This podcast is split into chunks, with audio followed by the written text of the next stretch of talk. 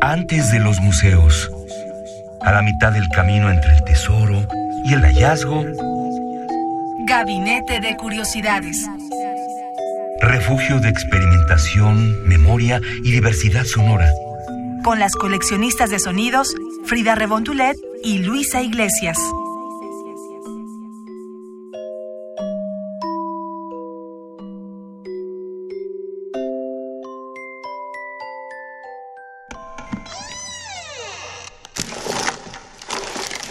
Experimentación sonora.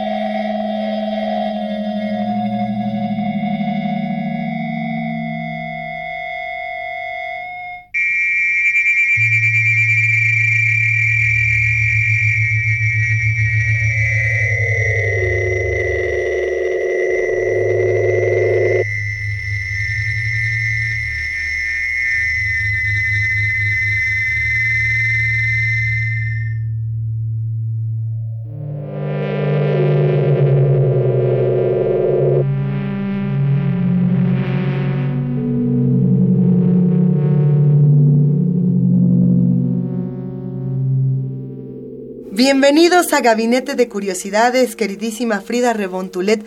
¿Y esto que estamos escuchando, qué es? ¿Qué tal Luisa Iglesias y a todos nuestros radioescuchas? Estamos escuchando una pieza que no tiene nombre, no porque de origen no lo tuviera, sino porque no se sabe cuál es el nombre de esta pieza, sin embargo, fue producida en la radio experimental polaca. Esta radio eh, fue un parteaguas también en la experimentación sonora por los años 60 en Europa. Y bueno, vamos a hablar de este. Estos audios fueron encontrados en una página que nos gusta mucho, Luisa. Tú fuiste la descubridora de esta página de Ubu Web. Todos la descubrimos, querida Frida. Que Todos. es como, como si fuera Wikipedia, pero del sonido. ¿No? del sonido y de materiales audiovisuales donde pero de con un con un toque extraño por, podemos decirlo Lo que estás describiendo es que Ubu Web es como la Wikipedia sonora de la Deep Web, más o menos, ¿no? Sonora, ajá. Pensando en, en todas las rarezas que uno puede encontrar en este padrísimo portal. Sí, sin duda, no es algo que puedas encontrar fácilmente, por ejemplo, en YouTube o en Vimeo, este, Sí, o ¿no? en alguna librería sonora. Es, es un portal que vale la pena que lo visiten. Y bueno, uno de estos audios les comento que fue enviado a esta plataforma de forma no oficial, ya que se encontró en la nota, fueron, eran como más de 20 tracks los que componen este compilado de 40 años del trabajo que se ha hecho en la radio experimental de Polonia en el 40 estudio en el, ajá, en el estudio Varsovia. Lo que sí se sabe es que lo mandó el compositor Tomás Tuardava, que es un compositor polaco de los más respetados en esta escena de la experimentación sonora y también de la música industrial en Europa. Así que, bueno, también le pueden seguir la pista a él. Y abrimos con la pregunta, ¿qué importancia puede tener un espacio en la creación eh, y fomento de la experimentación artística en los años 60, Luisa? Pues yo creo que fue como eh, algo que les hizo muy feliz a los compositores de decir, bueno, estamos siendo patrocinados por el gobierno de Varsovia eh, para crear esta radio y poder experimentar con ella, pues ahora sí que lo que queramos, porque tenía pocos años la experimentación sonora en este estilo de música, ¿no? Inició en los 50, ¿no? Ah, comentábamos en, en otros programas. Sí.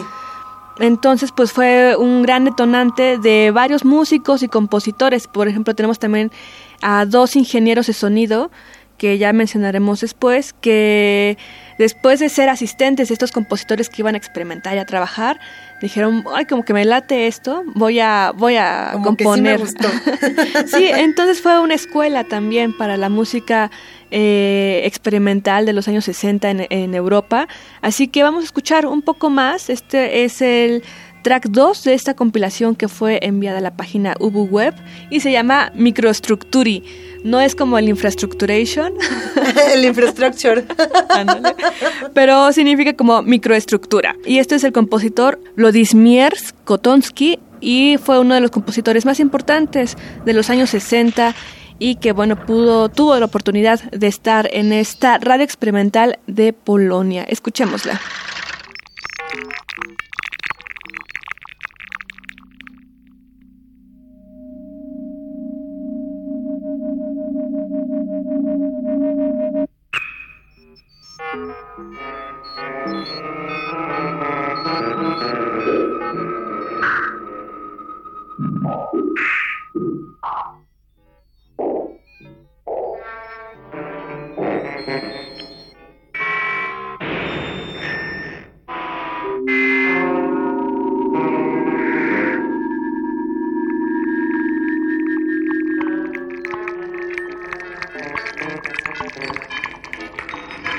Somos coleccionistas de sonidos. ¿Cómo podemos catalogar este tipo de música, Frida, que parece que tiene sonoridades eh, complejas, ¿no? no tiene una rítmica? Bueno, es que sí la tiene. ¿Qué, ¿Qué, es lo que podemos escuchar aquí? Son los orígenes de la música que actualmente conocemos como electrónica en el mundo pop. Este es una rama muy actual de lo que originalmente es la música electroacústica. Eh, precisamente estos fueron los padres de esa música, por ejemplo la música concreta, ¿no? Que a partir de la grabación de ruidos o sonidos que emitía ciertos eh, objetos, se componía y se trataba, ¿no? Pues la música electrónica ya 100% digital eh, o electrónica precisamente es a partir de impulsos eléctricos, ¿no? Que se generan en tu computadora, que ya no necesitas algo externo, se generan en tu computadora y ahí los procesas y puedes trabajar muchísimas cosas.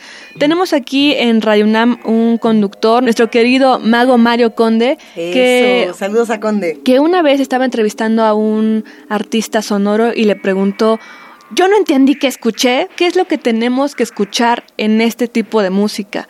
Sinceramente muchos nos identificamos a veces con esa con esa duda así de sí. esto es muy artístico, pero ¿qué, qué quería decir? Alguien que me lo explique.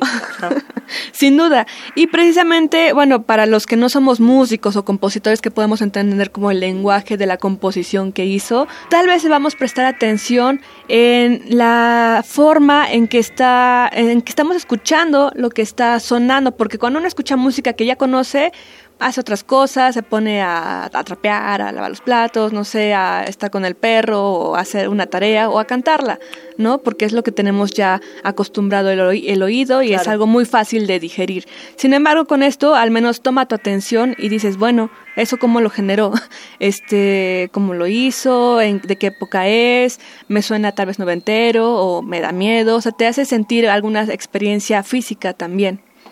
¿Tú cómo lo ves, Luisa? Es que estaba, estaba justo pensando en estas experiencias físicas que tenemos cuando escuchamos ciertos sonidos o ciertas melodías que, que, además no, no, sabría cómo explicarlo, como si se improntara en, en, nuestro ser y después, años después podemos escuchar la misma pieza y volvemos a sentir esa, exactamente la misma sensación. Y lo hemos platicado en otros gabinetes, hay ciertos sonidos y en este tipo de, de sonoridades en particular que, que, no podemos despegar de las sensaciones físicas y que no podemos despegar de esta parte corporal. No sé, no sé qué tanto se relacione, pero es que me llama muchísimo la atención este tema, Frida. Sí, bueno, también les queremos comentar que, bueno, tú lo mencionas, Luisa, existe la, las técnicas extendidas, ¿no? Por ejemplo, son estos instrumentos clásicos que conocemos, cómo suenan, como suena un violín, por ejemplo, y de repente el músico o el compositor decide que, se, que hay otras partes de ese instrumento que se pueden tocar de muchas formas y te van a crear experiencias diferentes. ¿No? Entonces también en ese sentido fue que se empezó a experimentar para muchos tipos de composiciones y bueno, en este caso, pues la música electroacústica que también se puede grabar de esta forma con técnicas extendidas, después procesarlas, meter claro. la parte de procesos este, electrónicos y tener como pues muchas maravillas. ¿Qué escucharemos a continuación, querida Frida? Ya vamos para allá, Luisa. Antes te quiero decir y les quiero decir a todos ustedes que para tener un poco más de datos de esta radio experimental de Polonia, fue fundada en 1957 con la única, es como si a Dalí le dijeran, tienes un centro para una casa y que se la hizo, Ajá. para que te metas con tus amigos, hagan lo que hagan, se- o sea, tienen que hacer productos, ¿no? Entonces muchos artistas fueron ahí en el 57, en los años 60, en los 70 y en los 80 hasta los 90 tuvieron pues gran afluencia de compositores que iban a experimentar, a divertirse y a generar Qué maravilla. Recientemente ah, podríamos decir que ha bajado esa, esa cantidad de compositores y por eso escucharemos aquí a los precursores que, bueno, de este tipo de música y que aprovecharon eh, varias décadas estos estudios Varsovia de la radio experimental de Polonia. Así que escuchemos ahora Luisa de André Dobrovolsky, Música na Tatsme número uno. Y esto es en 1960, se desconoce el año exacto. Vamos a dejarlo De la, en década, de los 60. Y este es el track 5 de, esta, de este compilado que mandaron a la página de Ubu Web. Thank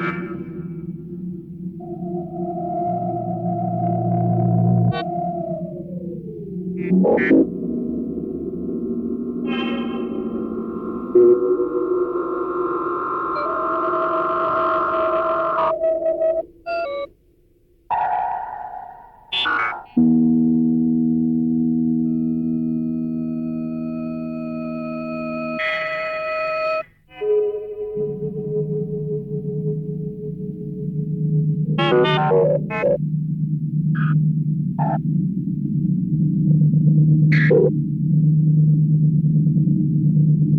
Somos coleccionistas de sonidos.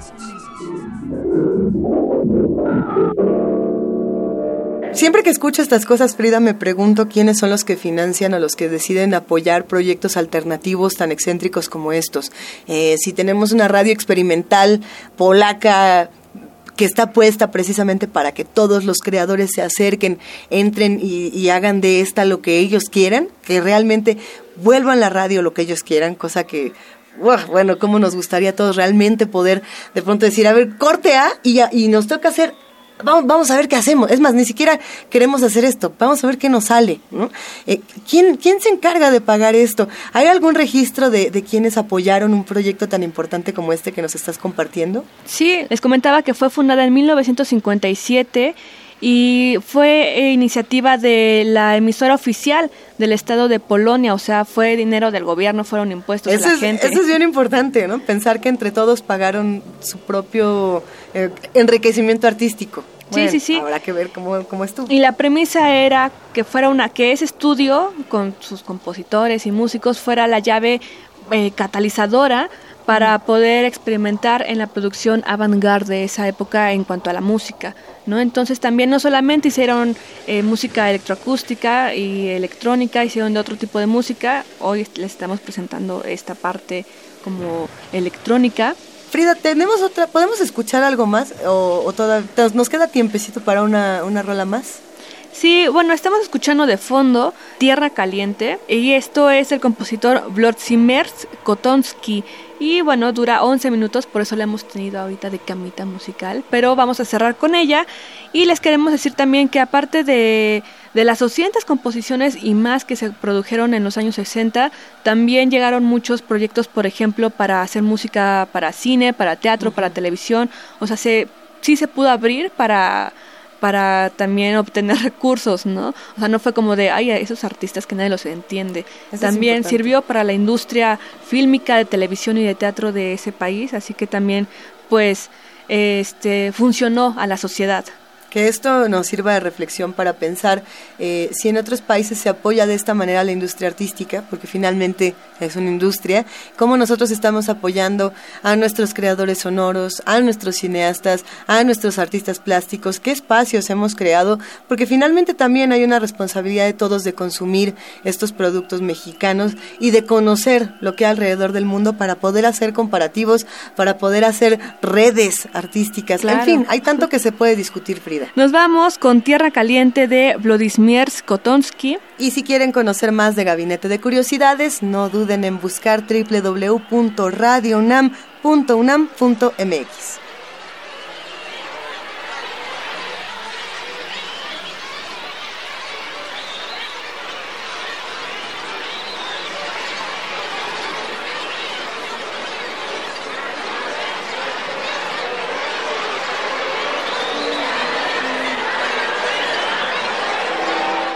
Radio UNAM presentó Gabinete de Curiosidades. Refugio de experimentación, memoria y diversidad sonora. Dispara tu curiosidad en la próxima emisión.